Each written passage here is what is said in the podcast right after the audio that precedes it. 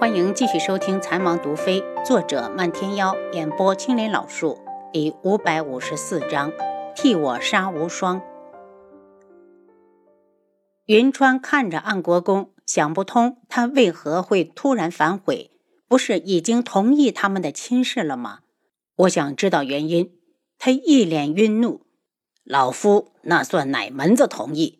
当时要不是无双仗势欺人，你以为我会同意？”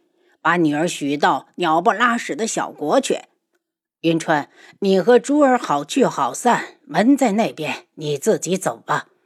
安国公指着房门，爹，你要是赶云川走，这个家我也不待了。邱运竹难过的看着安国公，去了一趟云雀国后，他已经爱上了那里，特别是他发现云川的父皇母后人都非常好。他们准备过一段时间就成亲，没想到父亲竟然……秋恒送大小姐回房。安国公冷声：“我看谁敢动他！”云川气愤地奔过来，把邱运竹挡在身后。安国公冷笑：“云川，其实我很欣赏你，我也不是一定要反对这门亲事。当然，如果你想娶到竹儿，就要替我去做一件事。”爹。到底是什么事儿？你手下那么多人，就没有一个能替你去做的？邱运竹的心提了起来，他觉得不会是什么好事。这是我们男人之间的事儿。云川，如果你想娶到竹儿，就单独和本国公聊聊。竹儿，回房去。邱运竹摇头，他不想走。运竹，你先回去。云川想听听安国公打的什么主意。不。我不回去，爹，你有什么话是女儿不能听的？除非你让云川去做见不得人的事。邱运竹怒吼着：“放肆！”秋恒，把大小姐送回去。见邱运竹不想走，云川对他笑了笑：“乖，回去。放心，不管怎么样，我都不会放弃你的。你是我云川认定的媳妇，没有什么能拦住我来娶你。”邱运竹眼眶一酸。双眼立刻变得晶莹，他对他点头：“那你要说话算话，记得来娶我。此生非你不娶。”邱运竹瞪着朦胧的泪眼，努力的对他绽放出一个笑颜：“邱运竹，此生非君不嫁。”安国公见他们两个情意绵绵的，不由暗恼，冷笑道：“还没出阁就如此不知耻！”秋恒，快把大小姐带下去，严加看管。秋恒走过来，刚要开口，邱运竹就冷声道：“滚开，我自己会走。”当屋里只剩下暗国公和云川时，云川道：“现在已经没有人了，国公爷还肯说吗？”暗国公看着他，一脸审视。云川，为了娶到竹儿，你是不是什么事情都愿意替我去做？云川一愣，内心有些不安。过了一会儿，他似打定了主意：“我云川绝不会去做伤天害理之事，哪怕是为了娶心爱的女子，我也有我自己的底线。替我去杀个人，既不伤天害理，又不残害无辜。只要你办成了这件事，我就在国公府为你们操办婚礼。到时候，你就是我的接班人。”安国公抛出了诱饵。他的暗夜帝王权力与财富一点都不比任何一个国家差，我绝不会帮你。云川的回答让安国公恼羞成怒。我还没说出那人是谁，你就开口回绝。云川，我看你想娶竹儿的心也没有那么强烈。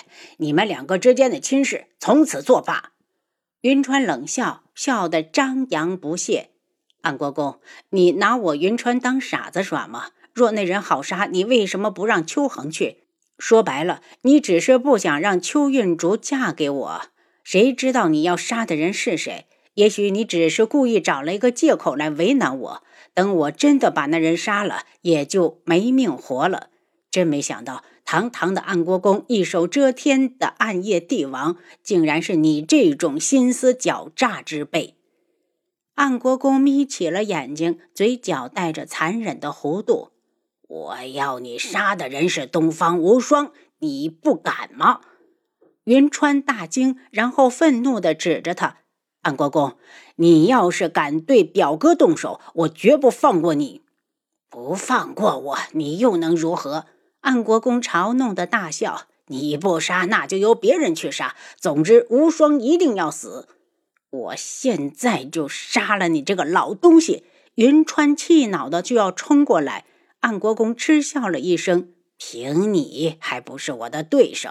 云川，我也无意为难你，只要你再别来找竹儿，我就可以给你一条活路。否则，今日就是你的死期。”云川看着安国公那张老脸，只觉得阴险恶毒。他深吸了口气：“人是我不会帮你杀的。”但运竹我非娶不可，敢和老夫作对，你还是头一个，够胆！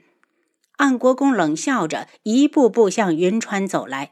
今日就是你的死期，你放心，待他日竹儿嫁人了，我就会到你的坟前告诉你一声。他狞笑着，在背后悄悄地抬起手掌。正当他想动手时，房门被人从外面踢开，邱运竹跑了进来。爹，你不能杀云川，你放他走！邱运竹把云川挡在后面，双眼泛红，难过又悲伤地看着安国公。如果你真的不想让我嫁给云川，那我就答应你就是。但我要你放了他，我要让他好好的活着。安国公脸色阴晴不定，收了手掌后，冷笑着道：“我倒是生了个好女儿，还没嫁人就胳膊肘往外拐了。”邱运竹从袖子里拿出一把匕首，抵到自己的脖子上：“放他走，否则我就死在你面前。”安国公一脸愤怒：“运竹，把匕首放下，我们有话好好说。”运竹，听话，你先回去，我不会有事的。云川心惊胆战地看着他手间的匕首，生怕他真伤到自己。邱运竹摇头：“云川，你闭嘴！若是你有个三长两短，我就下去陪你。”见安国公不说话，邱运竹将刀刃往前移了移，雪白的脖颈上立刻冒出了一串血珠。运竹，你放手！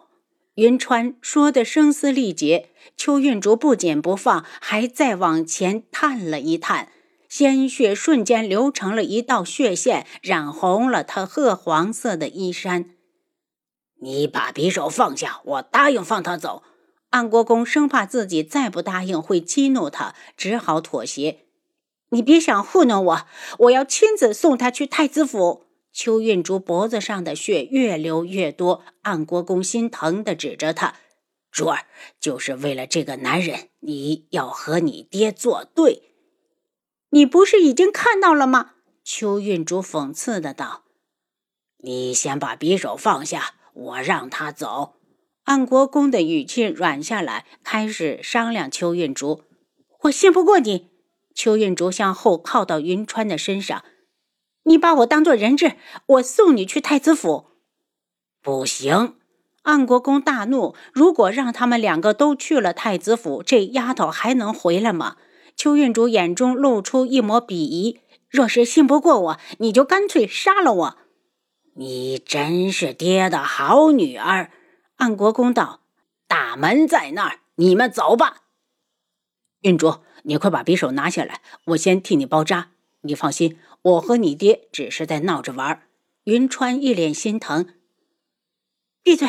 你跟我走。邱运竹冷着脸，愤怒异常。云川只好跟在他的后面。两人用了不少时间才来到外面。到了外面，安国公道：“你把秋恒怎么样了？”他死了。邱韵竹脸色冷淡。如果爹想送我们去太子府，那就跟过来。安国公冷厉的眸子里突然升起一股绝望，继而转化成滔天的愤怒，对着身后的众人道：“抓住云川，不用顾及大小姐死活。”云川脸色大变，他没有想到安国公会不在乎邱运竹的死活。他道：“运竹，把匕首放下，赶紧回去。你要等着我做我的新娘子就行，我会回来娶你的。”邱运竹看着他向他们围过来的小厮，眼神一愣，向着安国公：“是不是非要我死了，你才肯放过云川？你接连违背我的命令，还想为这个男人去死？你这样的女儿，活着都不如死了好。安国公语气冰冷，一点都不掩饰心头的恨意。爹，你就这么恨我死？邱运竹难过的想掉眼泪，可他怕他一哭会分神。你杀了邱恒，你就该死。他是你哥，你知不知道？安国公如同疯子一般大吼，他的话直接把邱运竹吓住。他慌忙摇头：“不可能，邱恒只是一个下人，怎么可能是我哥？下人的身份只是我用来保护他的幌子。我这么说，你可懂了？”安国公愤怒地看着他：“竹儿，他是你亲哥。”邱运竹的眼泪终于掉了下来。他再傻也想通了，他爹最在乎的人是邱恒，他在用他为邱恒挡灾。他能活到现在，其中的艰辛只有他自己知道。从小到大，他被人暗杀过无数次，那种随时都会死去的恐惧早已经刻入了他的灵魂。